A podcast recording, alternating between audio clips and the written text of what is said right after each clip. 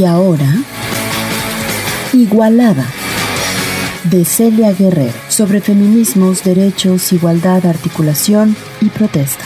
Despierta,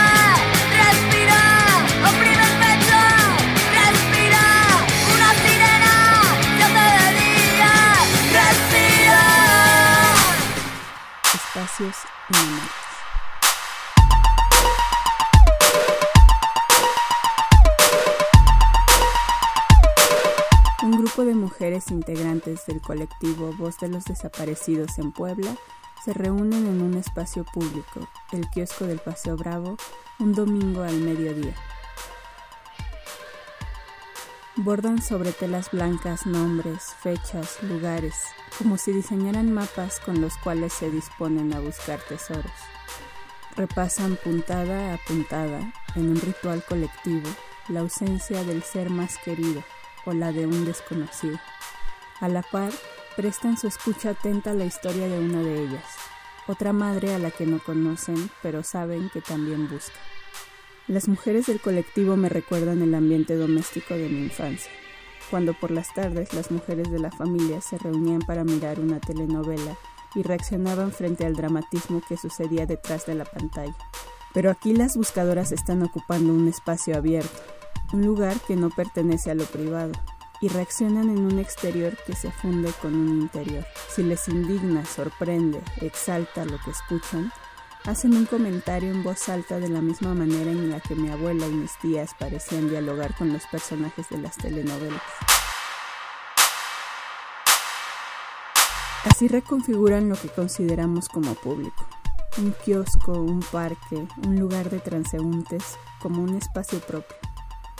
De esa manera nos dicen que la ropa sucia se lava aquí, al aire libre, en la casa de todos, porque nos hemos engañado al pensar que su dolor no es también nuestro.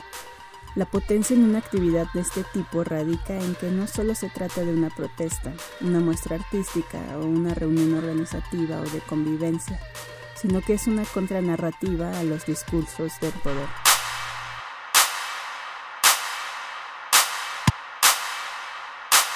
La apropiación de los espacios consignados como públicos, pero en los que mujeres y niñas no pueden habitar libremente y con seguridad, es también una de las grandes lecciones de las colectivas feministas. Las acciones de protesta que desdibujan el límite entre lo que se considera lo privado y lo público son cada vez más comunes.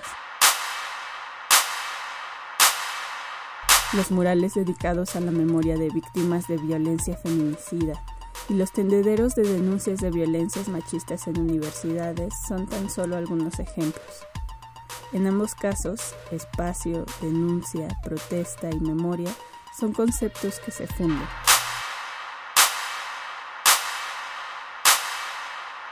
No hace mucho tiempo, una estudiante de arquitectura de la UNAM realizó un ejercicio estadístico que reveló que el 92% de las calles y avenidas de la Ciudad de México llevan nombres de varones.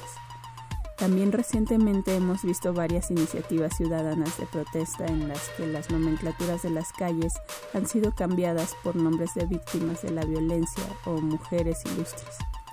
Por supuesto, resulta distinto que un gobierno plantee cambiar nombres de calles o estatuas con propósitos propagandistas disfrazados de rescate de la memoria histórica y revalidación de la diversidad cultural.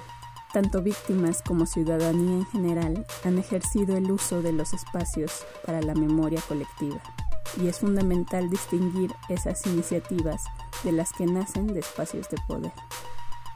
También el movimiento de mujeres en el país se ha caracterizado por su creatividad y capacidad de resignificación, como cuando se pintaron los nombres de mujeres víctimas de violencia en el muro que el gobierno federal instaló días antes de la protesta del 8 de marzo.